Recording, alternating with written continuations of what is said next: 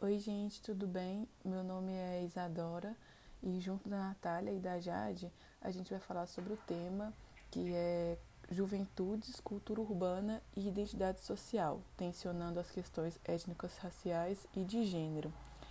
E para introduzir esse tema, eu acredito que seria interessante a gente entender o que que, o que, que é a cultura urbana e a identidade social, né? Para depois entrar com as questões étnico-sociais de gênero. Então vamos lá, né? O que, que é a cultura urbana? Bom, para trazer o conceito é, para fazer esse trabalho, eu pesquisei em artigos, na internet, enfim, e eu achei um vídeo bem legal que é do é, tá disponível no YouTube, no canal Cult Cultura, e o nome do vídeo é O que é cultura urbana. E bom, por mais que não dê para passar o vídeo, eu vou é, passar o áudio aqui, no qual o vídeo explica muito, muito bem é, o conceito, né, de cultura urbana. Mas o que é cultura urbana? É todo o sistema de símbolos e signos, ritos, crenças e modo de vida que identificam um grupo ou comunidade social existentes em espaços urbanos. A cultura urbana não é uma expressão homogênea. Ela é resultado de diversas dinâmicas que ocorrem em grandes cidades e se molda conforme mudanças na própria sociedade. Sendo assim, a cultura urbana pode tanto expressar o modo de vida das grandes cidades como combatê-lo. A cultura urbana existe como ferramenta de protesto, como meio de humanizar grandes metrópoles do ponto de vista estético e funcional, além de servir como ferramenta de inserção social e de mediador para ampliar as relações humanas. Iremos mostrar uma série de experiências, vivências e exemplos de produção cultural urbana para refletirmos sobre o impacto destas em nossas vidas. Grafite, hip hop, música eletrônica, arquitetura e design são alguns movimentos artísticos culturais notórios em grandes cidades. Há, porém, produções audiovisuais, literárias, fotográficas e de outras vertentes artísticas voltadas à investigação da cultura urbana, assim como atividades transversais como gastronomia, moda e esporte, que impactam diretamente na representatividade dos grupos urbanos. Então, gente, a partir desse vídeo barra áudio, né, dá para entender, né, deu para entender que, que a cultura urbana, então, ela seria a expressão de, de grupos que desenvolvem suas, suas artes nas ruas, nos bairros, é, nos espaços públicos que são democratizados, né? E eu acho interessante quando, quando eles falam que, que a cultura urbana ela serve como inserção social e mediador para relações humanas, porque isso é, vai ser muito importante quando a gente falar das questões é, étnico-sociais e de gênero, né? E, e também eu acho interessante a gente entender como é, isso tem um potencial transformador. Mas é algo que a gente vai falar é, mais para frente, né? Aqui, por enquanto, até então seria mais a, a definição. Só que é legal a gente já começar a entender é isso. Agora, vamos tentar entender o que, que é a identidade social. É, de acordo com o site Gestão Educacional, a identidade social é um sentimento que faz com que o sujeito se identifique com algum grupo social, que possui elementos e características que faz com que ele se interesse e queira tomar parte daquele contexto. E aí, é, a identidade social, ela depende do grupo que você pertence, né? Por exemplo, dentro de uma família, você é filho. Dentro da sociedade, você é professor, enfim, ou morador de rua. Ela varia de acordo com, de acordo com o grupo que você pertence, né?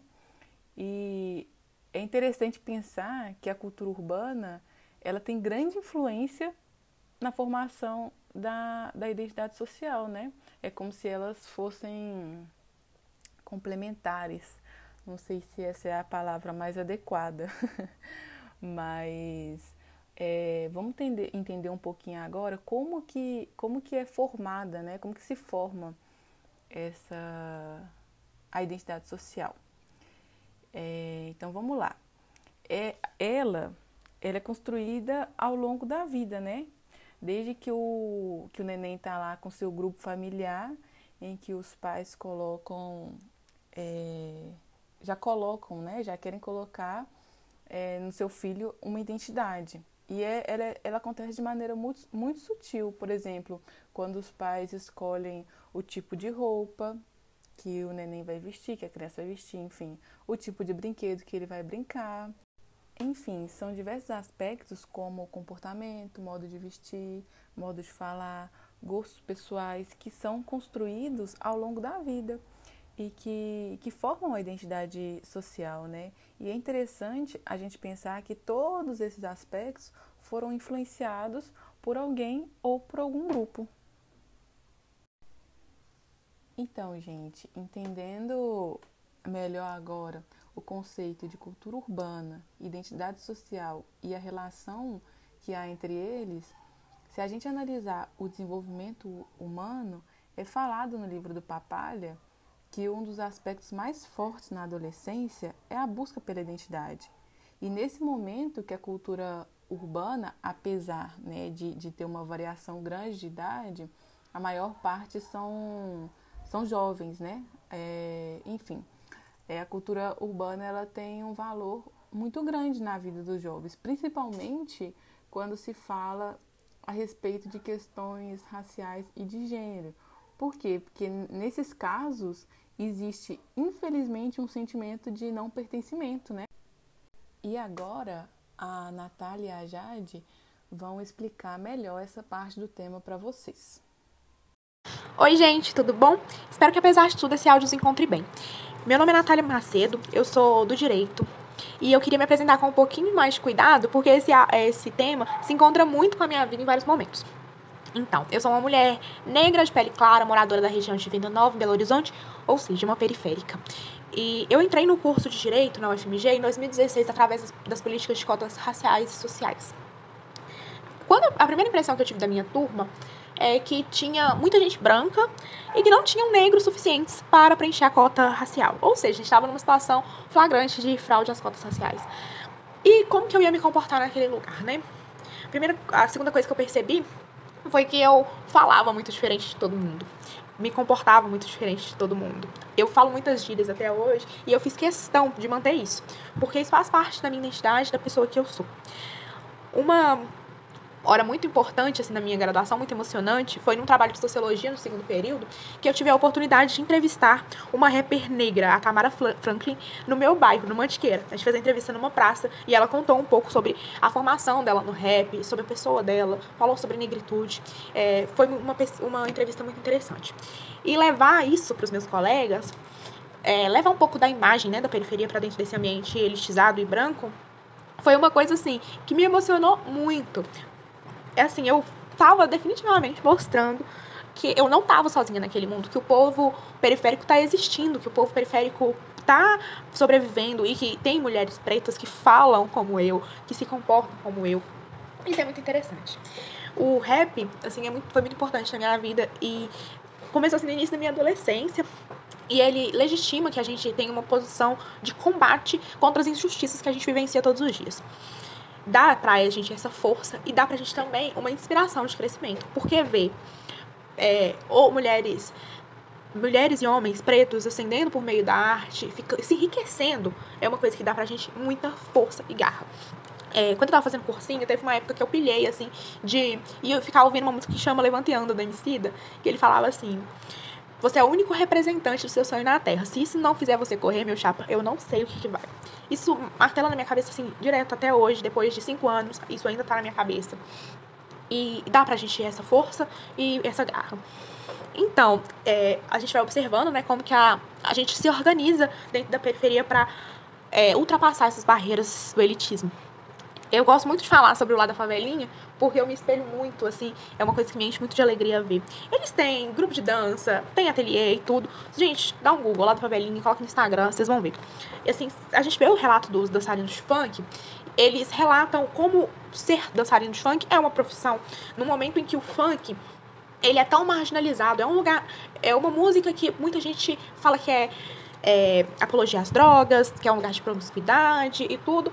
Assim, existe. Pode existir? Pode existir. Mas, assim, uma fala até da Anitta aqui, que eu pego emprestado, é que não é dada educação pro, pro povo de baixa renda para falar de coisas tão diferentes, né? Então, também a gente não pode ficar em cima de cheio de falso moralismo em cima disso, né?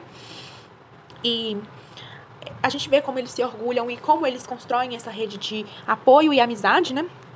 E de modo que o funk vira um instrumento assim de mobilização social muito forte. Tem uma uma coisa muito interessante que aconteceu comigo também foi que uma colega minha de sala, branca, rica, teve aula dentro do prédio dela com um dos meninos lá da favelinha. Eu vi os stories dela e eu fiquei assim, ah, tô gostando de ver. E também, assim, mais pertinho de mim aqui em Venda Nova, eu participei, participo, né, do Metanoia, não tão próximo hoje em dia, mas já, já tive a oportunidade de ter uma proximidade, conhecer a iniciativa. O Metanoia é uma associação sem fins lucrativos voltada para a promoção da prática de skate e fortalecimento da cultura urbana como um todo. Acontece dentro de uma escola estadual. E é organizado assim dentro assim de uma construção de cidadania. Eles transformam a escola num lugar de acolhimento e de identificação. Já tem registro de muita gente do Metanói que voltou para a escola, porque a escola muitas vezes pode ser hostil para o periférico, mas outras vezes a escola pode ser um momento de acolhimento. É isso que eles estão construindo lá. E uh, também, além de construir esse lugar de acolhimento, eles criam essa responsabilidade com a coisa pública, né? É, eles têm essa responsabilidade de zelar pela escola, eles sentem que a escola é deles. A escola não é do Estado, a escola é da sociedade. E a, o poder dessa mobilização social que é construída é muito importante os caras não estão lá só andando de skate, sabe? Eles estão lá fazendo um ato político. Então, eu espero que a partir das minhas vivências então... eu tenha conseguido ilustrar como a juventude constrói sua identidade social através da cultura urbana e a sua relevância nas relações de raça, classe e gênero. Oi, gente, tudo bem?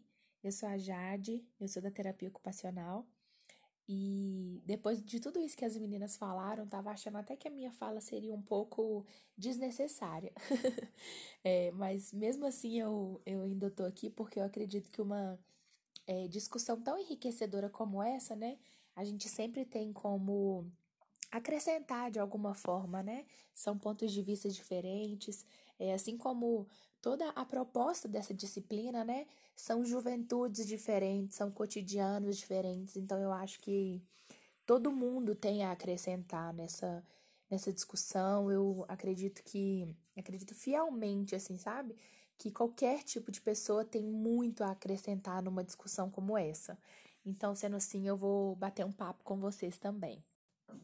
Assim como a Natália, eu também sou uma mulher negra, de pele clara, mas, no, nesse caso, a minha história não é a que convém aqui. Eu sou filha de uma mulher negra, de pele escura, órfã aos 12 anos de idade, rejeitada pelos outros parentes e pelos irmãos mais velhos, que passou a morar num orfanato. E às vezes você pode estar me questionando qual que é a relevância de uma história de uma pessoa que hoje tem 56 anos de idade sendo que nós estamos no ano de 2021. É, mas assim como as meninas falaram, né, anteriormente, é, é, como elas introduziram, enfim, como elas contaram aí essas histórias também, é, a juventude tem um papel muito importante na construção de identidade de uma pessoa, na construção, enfim, de, de toda a, personalidade, de quem ela pessoa é, de como ela se enxerga em meio à sociedade, em meio, assim, às outras pessoas como ela se enxerga, enfim, ela com ela mesma.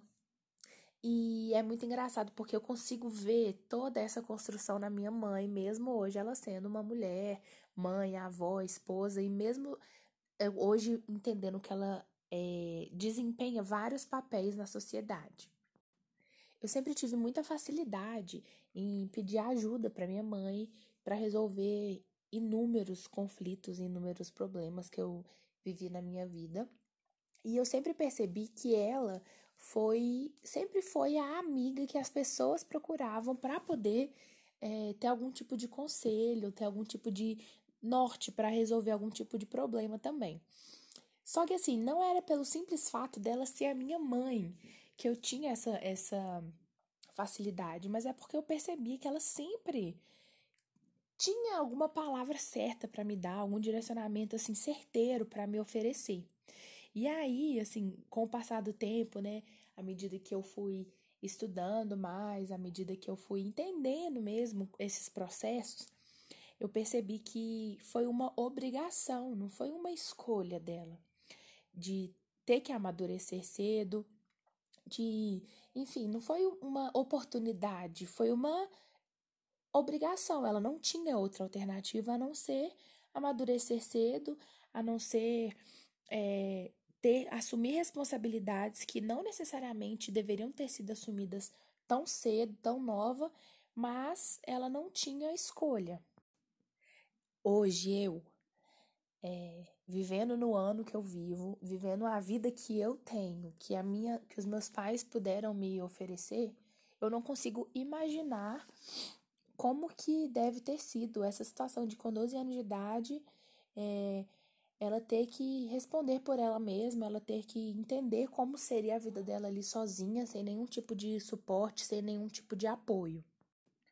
Mas ainda assim eu entendo que mesmo passados mais de 40 anos, isso é uma realidade de várias crianças ainda. De crianças que os pais precisam sair cedo para trabalhar e ela tem que cuidar dela mesma e de outros irmãos mais novos, talvez.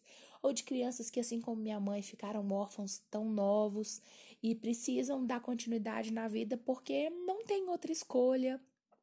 Então, assim, é, quando a gente para para ter uma discussão como essa e quando a gente para para, assim, olhar um pouco fora da nossa bolha mesmo, a gente realmente é, abre os nossos olhos para enxergar que existem juventudes diferentes das nossas e cotidianos totalmente diferentes dos nossos.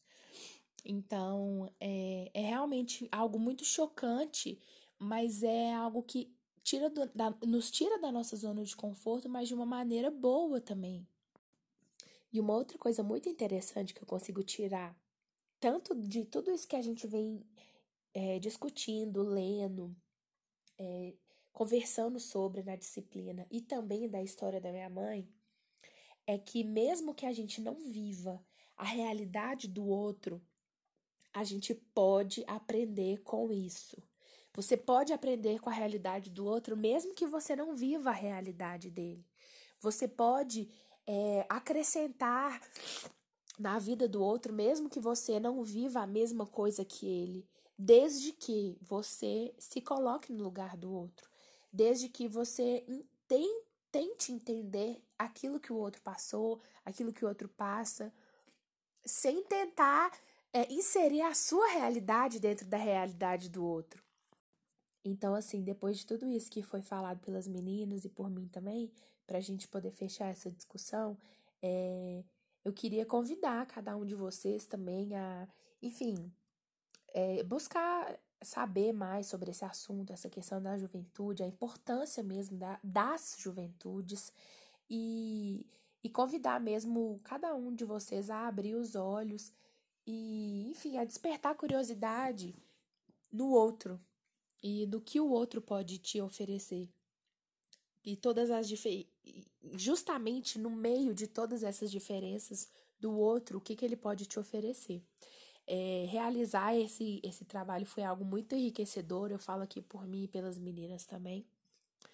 E ter, é, cursar essa disciplina também tem sido, tem sido algo muito enriquecedor, porque tem realmente tirado a gente da, da nossa zona de conforto, assim como eu já disse anteriormente, e tem, e tem sido realmente algo assim desafiador, mas ao mesmo tempo gratificante para que a gente possa perceber que a gente não está aqui para ser só mais um, mas que a gente está aqui para fazer a diferença mesmo por onde a gente passar. É isso, pessoal. Muito obrigada e até a próxima.